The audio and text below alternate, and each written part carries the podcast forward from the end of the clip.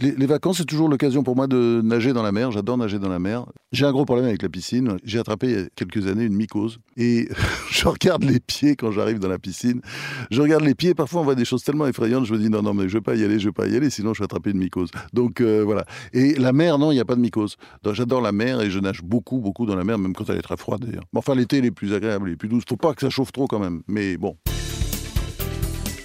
Alors, j'ai un défi, mais c'est un défi que je perds chaque année. Euh, bah, je vais passer les vacances sans boire, Euh, mais ça marche pas. Ça marche pas parce que bon, euh, le pastis, le, vin rouge, voilà, bon.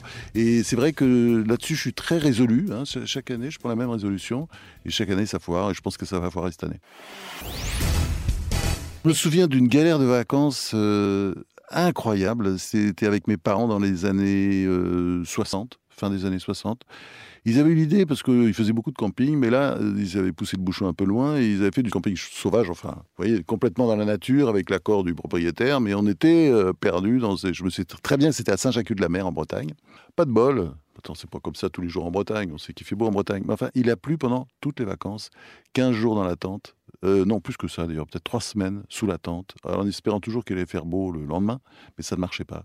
Et euh, je dis vraiment, franchement, c'était une galère épouvantable. Bon, puis je vous parle pas des, des rhumes, des, sinusites, enfin de- des frères et sœurs, parce qu'on était la famille Fenouillard, on était cinq euh, enfants, plus les parents, ça faisait sept, vous vous rendez compte, dans deux tentes, enfin c'était l'horreur.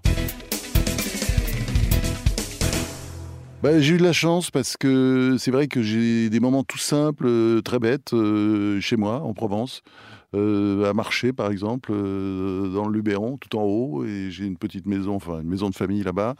Mais euh, sinon, j'ai évidemment les destinations lointaines comme l'Inde, la Birmanie, tout ça réveille beaucoup de choses, et j'ai vécu là évidemment des moments magnifiques. Et je crois que les, vacances, c'est l'idée de se retrouver, quoi. C'est pas seulement l'idée de partir loin. Moi, j'ai pas trop cette idée. J'ai beaucoup voyagé comme journaliste autrefois, mais c'est l'idée de se retrouver entre soi, retrouver la famille et finalement les habitudes. Et je me rends compte, les vraies bonnes vacances sont presque souvent, enfin, en ce qui me concerne, mais c'est vrai que je vis au soleil, sont les vacances qu'on passe euh, en famille chez soi. Et là, on est très heureux. Voilà. Les belles soirées, les belles soirées d'été qui traînent un peu euh, avec, euh, avec les proches, il n'y a, rien de mieux.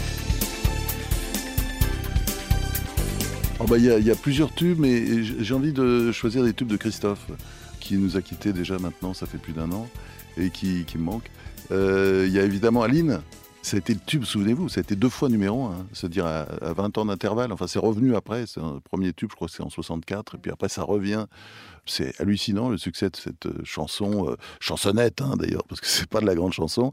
Puis après, alors de la grande chanson aussi, alors euh, Christophe, sans parler de ses derniers albums qui étaient magnifiques, mais Les mots bleus, j'aime beaucoup. Pour moi, c'est aussi une chanson de vacances. Ne prenez pas de résolution comme moi, de toute façon, vous les tiendrez pas. Euh, Laissez-vous vivre, hein, je crois que c'est ça. Puis écoutez les grosses têtes.